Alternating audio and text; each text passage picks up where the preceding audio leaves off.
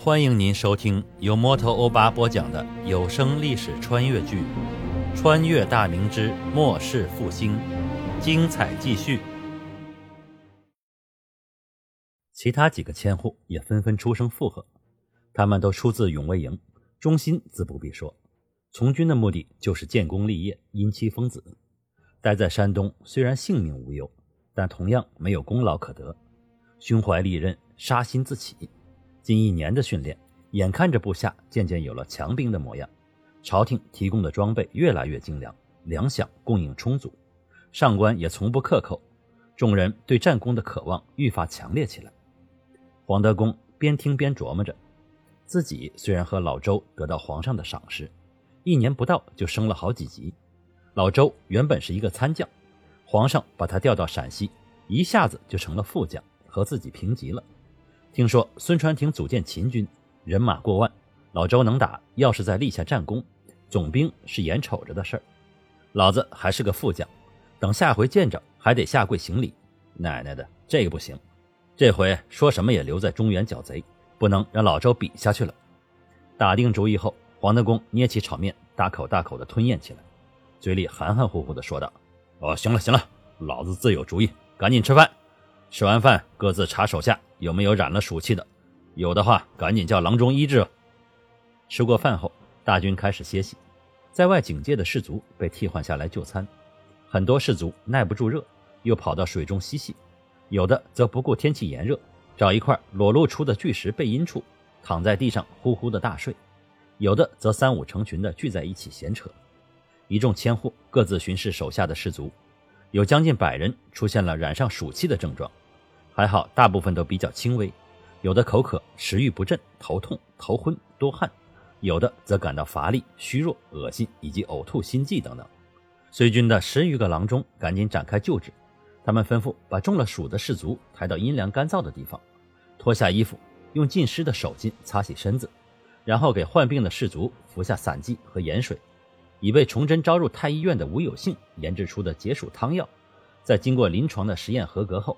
崇祯命太医署大量的制作后，作为军品发放给各军。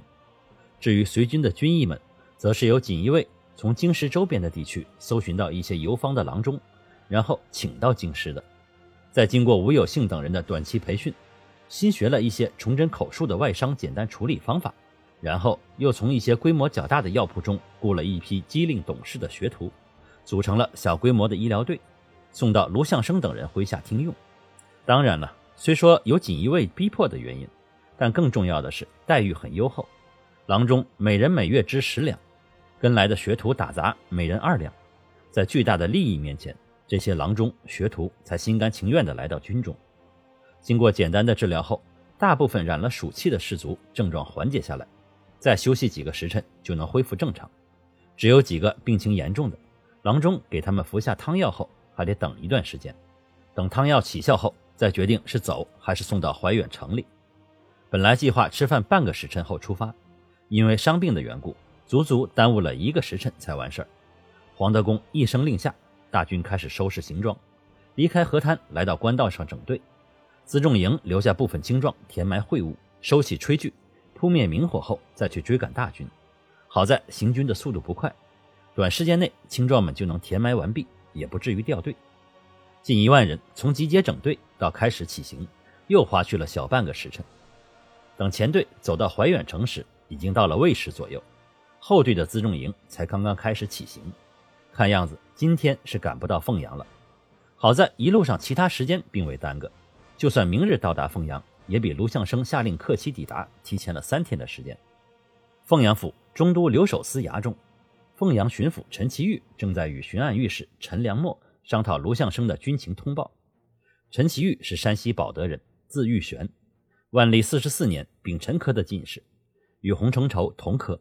崇祯五年被擢拔为延绥巡抚，率部扫荡各路流贼，很快就将境内有名的大股流贼一扫而光。说实话，陈其玉还是相当有能力的，并且有谋略，善于打仗。因功被皇上特减为五省总督，就是如今洪承畴的位子。陈其玉担任五省总督后，凭借其卓越的战略眼光、精心部署，调集各路官军从四面会剿，短短几个月时间，连败张献忠、张妙手、蝎子快等人，最后将其逼迫围困于兴安附近的车厢峡中。连续数十日的大雨，使刘贼们的刀剑生锈，弓箭被淋得散架，衣甲浸透，战马也相继感染疫情。更惨的是，粮食断绝，刘贼士卒大量染病。这时候不用说大军，就是遣上一支千人的生力军进入辖内，这几万人刘贼也毫无抵抗之力。走投无路的绝境之下。狡诈的张献忠建议诈降，陈其玉此时已被即将来到的大胜冲昏了头脑，正在憧憬着自己将会得到什么样的官位，再加上他自己心里瞧不起这帮土寇，所以轻易地接受了刘贼投降的请求。刘贼等人收集大量的金银珠宝，张献忠暗中寻找到原在官军中相熟之人，用重金贿赂各级将官以及陈其玉的幕僚，最后在众人极力的劝说下。陈总督做出了接受投降，并且不打散其编制的荒唐决定，甚至只派遣几十名吏员押送刘贼返乡务农。结果可想而知，刘贼们在脱离了官军的监视后，杀死押运的吏员，重新遁入大山之中，大好的局面毁于一旦。事后轻敌大意、错失良机的陈其玉受到了朝廷的骄章弹劾，崇祯大怒之下，派锦衣卫将其逮捕入京，关押于诏狱之中。直到后世的朱振清穿越而来，他在诏狱里已经待了两年多。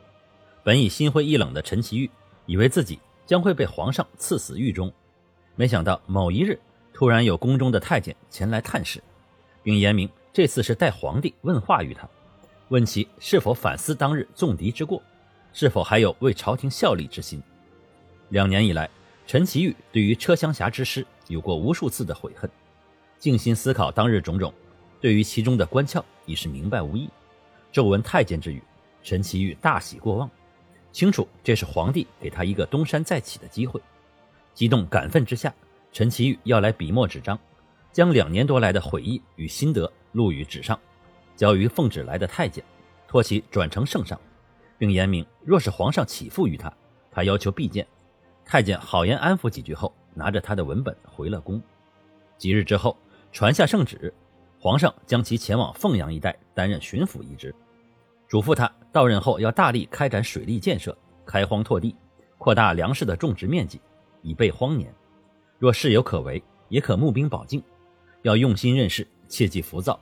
若在任期间成绩显著，朝廷将不吝提拔。至于必见，那就不必了。